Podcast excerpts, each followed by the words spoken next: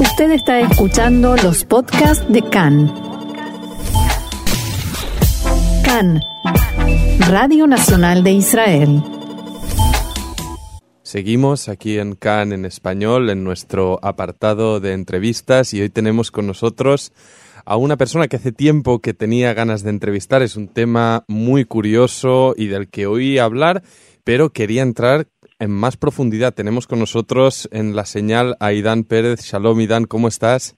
Shalom, muy bien. ¿Cómo estás? Muy bien, mucho gusto. Idán es eh, nacido en Barcelona, hizo Aliyah en 2004, estudió filología hebrea en la Universidad de Barcelona y actualmente es director del Departamento de Manuscritos Raros en la Biblioteca Nacional de Israel y esto le ha llevado a un trabajo, a una investigación que es el motivo de nuestra, nuestra entrevista, que es la recuperación del antiguo Nusach Cataluña y que para quien no lo sepa, el Nusach es, eh, la, bueno, es la tefilá que usaban entonces, hace muchos años, los judíos en Cataluña, Valencia y Mallorca durante la Edad Media.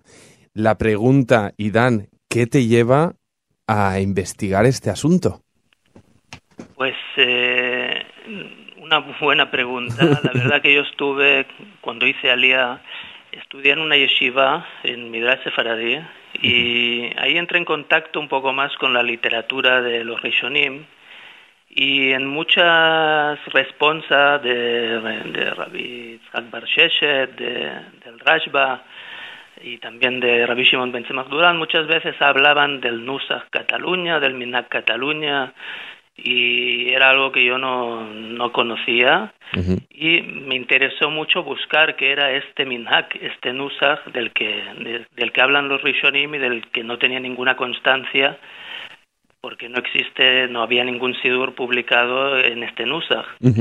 ¿Podrías ilustrarnos para quien no haya escuchado nunca el término de los Rishonim? ¿A qué nos referimos? Rishonim en Ibrit, eh, los primeros. Que sí, los primeros, eh, que en realidad es curioso que se llamen los primeros porque vienen después de una gran cantidad de personajes importantes en la historia del pueblo judío, como los Tanaim, los Amoraim, los Geonim, y luego al final, curiosamente, vienen los primeros, los Rishonim, que son los, los rabinos que eh, de la Edad Media, podríamos decir.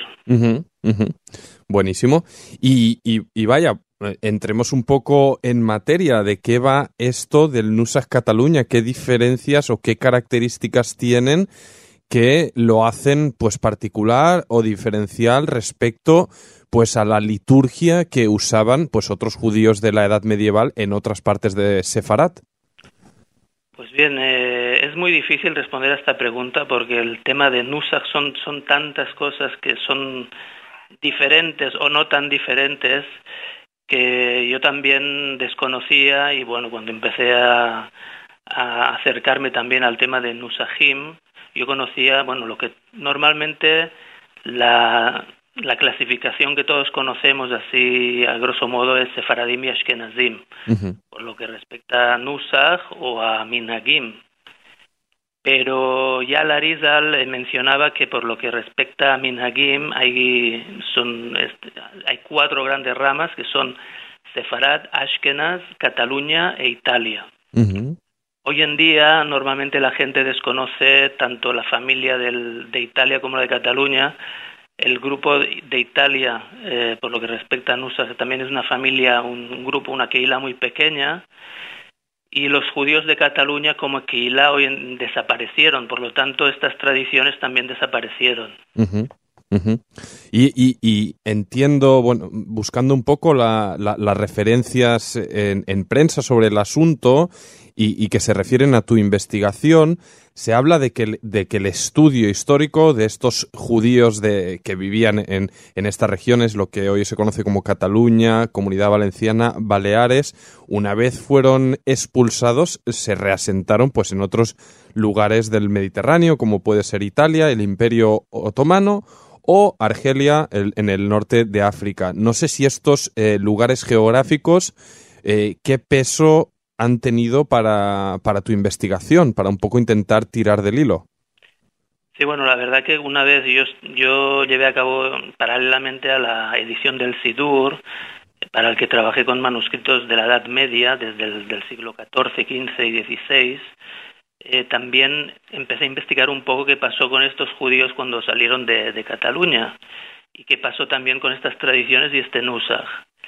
Eh, encontré pues eh, que en Italia pues había una comunidad muy importante que también en Roma por ejemplo bueno llegaron a varios lugares pero la Keilah más importante en Roma mantuvo también el Nusach de Cataluña hasta bien entrado el siglo XX y en Salónica también en el Imperio Otomano hubo una Keilah de judíos de, de origen catalán también que incluso publicaron varias ediciones del Magzor, no del Sidur, sino del Magzor Leamim Noraim, el Magzor de, de Rosh Hashanah y de Yom Kippur, que se editó por primera vez en el siglo XVI, pero incluso antes, de, antes mismo de la Shoah, en 1927, publicaron una edición en tres volúmenes del Magzor, Nusach Cataluña, y, y es decir que ahí hubo una, una continuación de estos minagim.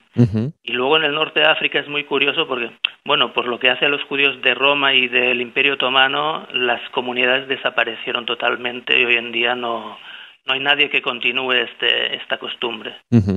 Pero en el norte de África, curiosamente en Argel y en otras zonas de, de Argelia, del sur de Argelia, en, en Gardaya y en una zona que se llama el Mazab, todavía hoy hay judíos de, de este origen que eh, continuaron con las costumbres y las tradiciones que provenían de Cataluña y que llegaron a Argelia en el siglo XIV, después de, de las wow. persecuciones de 1391.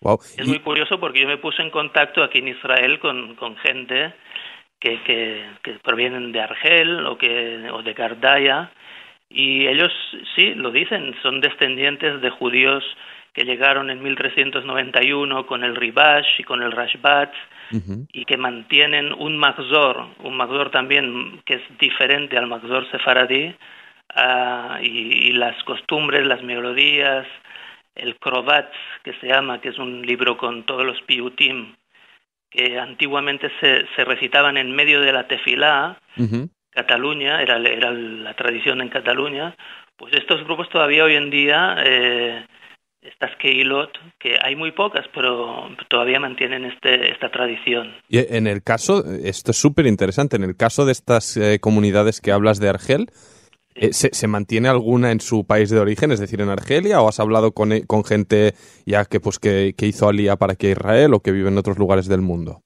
No, en, en 1960 y pico, pues en 62 creo, eh, hubo la, la independencia de Argelia, y los árabes tomaron el poder y los judíos fueron expulsados de Argelia. Claro.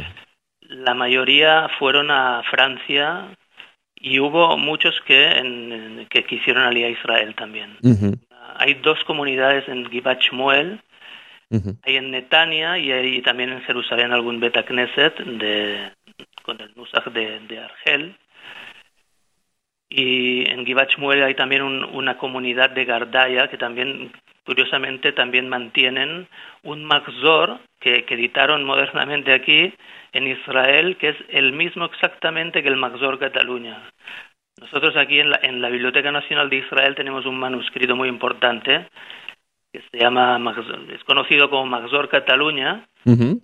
y que es un Magzor de Rosh Hashanah Yom Kippur con muchísimos piutim y una curiosidad, una, una cosa muy importante de este Magzor es la micrografía de estos piutim y también eh, salmos que están escritos en letrita muy pequeña con dibujos, pues este magzor que usan los judíos de Gardaya es exactamente el mismo nusach que el, el magzor de, de Cataluña. Y, y en el caso de, de estas comunidades que dicen que, que, eh, que afirmas que pues que usan esta, esta liturgia, esta, esta tradición suya que procede de estos judíos que vivieron hace cientos de años en Cataluña son conscientes de que son eh, de que usan esta esta metodología que es diferente a la de del resto de judíos sefaradim en, en ciertos aspectos? A ver, hoy en día el, la cuestión es que estamos en un punto de la historia en que la generación que queda hoy en día de, gente mayor, digamos, que, que, vivieron en Argelia y que ellos mismos eh, hicieron alía aquí a Israel, que son los que conocen realmente la tradición y son conscientes de ello, son pocos y son gente mayor. Claro. Y según tengo entendido, la generación de gente joven hoy en día es menos consciente de, esto. Por tanto, ahora yo, yo que he conocido aquí a varios Hazanim eh, de Francia y de Israel que, que, que, llegaron de Argelia y que ellos sí que conocen esta tradición, para mí también es parte de mi proyecto poder documentar esta, esta liturgia y estas costumbres que ellos sí conocen y son conscientes de que, según ellos dicen, la tradición proviene de, los judíos que llegaron en 1391 a Argel, eh, lo más probable es que de aquí una generación o dos esto se vaya a perder y es una lástima porque es una es una un legado dentro de, la, de lo que son las costumbres del pueblo judío muy importante que sería una lástima que se perdiera.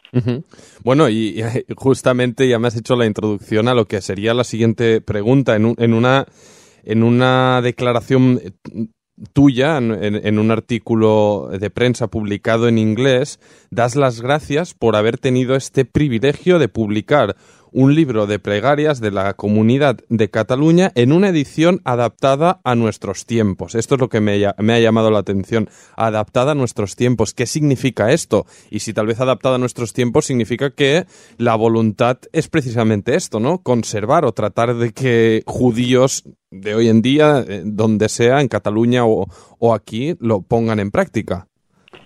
Eh, no, la verdad que esa no, no es mi intención. Yo cuando, cuando dije que, que es una, una, edición adaptada a nuestros tiempos, lo que me refiero es que eh, si alguien ha tenido contacto con manuscritos medievales, se dará cuenta de que la estructura de los textos es muy diferente a lo que es un sidur hoy en día. O sea, son los mismos textos, pero también teniendo en cuenta que en la Edad Media los materiales de, eran muy caros, el pergamino, la tinta, escribir un manuscrito o publicar un sidur en la Edad Media no era lo mismo que hoy en día.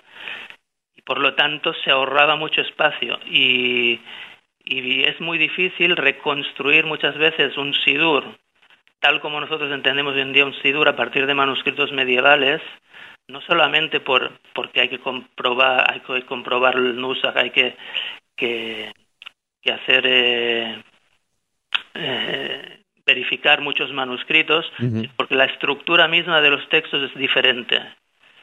Y, entonces yo lo que me refería es que el Sidur que yo he publicado hoy en día está publicado en un formato como los Sidurim que nosotros conocemos y es un Sidur que uno puede usar hoy en día y, evidentemente quien quiera puede rezar con este Sidur en el Betacneset.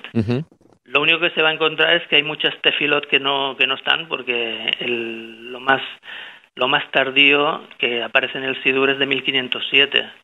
Y hay muchas tefilot, por ejemplo, Kabbalat Shabbat eh, es posterior, por lo tanto no hay muchas cosas que no que no, van que no aparecen. Habría que complementar. Eh, por tanto, y, bueno, también eh, ligando a esto último que comentabas, y, no sé si tienes constancia de ello, pero hay gente que lo toma como una referencia y, lo está usando a día de hoy o queda simplemente como material de archivo este libro. A ver, para mí era importante eh, editarlo como un SIDUR, no hacer simplemente un trabajo de investigación que quede en, una biblioteca, sino que la gente lo pueda lo pueda utilizar. Mm. Yo no, no pretendo que nadie vuelva a restablecer el NUSAC o algo así. Más que nada, mi, mi finalidad era recuperar esto como como legado histórico, ¿no? Porque, o sea, los judíos de Cataluña, de Valencia y de Mallorca fueron una comunidad muy importante, con, unos rabinos como que, hoy en día que en, todas las yeshivot se estudian. Y, y es una lástima, para mí era una lástima que la gente no conociera este legado, más que nada. Y esta ha sido mi finalidad, no, no, no volver a restaurar el Nusa o algo así. que, desconozco porque no lo encontré. ¿Quién, quién, te, quién publicó esta, esta obra, este Sidur Cataluña? ¿Es una autopublicación o encontraste a alguien que te ayude con la edición? No, la verdad que cuando empecé el proyecto, este proyecto estuve trabajando en él casi tres años. Eh, empecé a ahorrar y dije, cuando termine lo quiero publicar. tanto si recibo subvención como si no. Y la verdad que tampoco no estuve muy por la labor de buscar subvención, pero eh, encontré a un editor, eh, bueno, un, impresor que y lo, y lo publiqué con una edición propia. Yo soy el editor. Ya fe. Y, y, y, y, la, y la, la, la, consiguiente pregunta, ¿ha tenido salida, ha tenido difusión, has tenido feedback al respecto de la obra? Eh, sí, pues sí, mm, teniendo en cuenta que lo publiqué hace mm, seis meses más o menos, eh, se, ha, se, ha, vendido bastante. curiosamente, interesa eh, mucho en el mundo ortodoxo eh, ashkenazí más que en el mundo sefaradí. Es muy curioso. ¿Por qué? Pues no tengo una respuesta, no sé el por qué. Así es el mundo judío, ¿eh? sí. Pero es curioso, sí. Ya, Femeot. Pues eh, Idán Pérez, muchísimas gracias por, por, traernos esta, esta valiosa información. La verdad que es un tema súper interesante. Y nada, pues eh, cola cabot por tu trabajo y, y, y, nada, te agradecemos de nuevo estar aquí con nosotros en CAN en Español. Muchas gracias a ti por llamar. Bueno, nosotros seguimos aquí con más información en CAN en Español.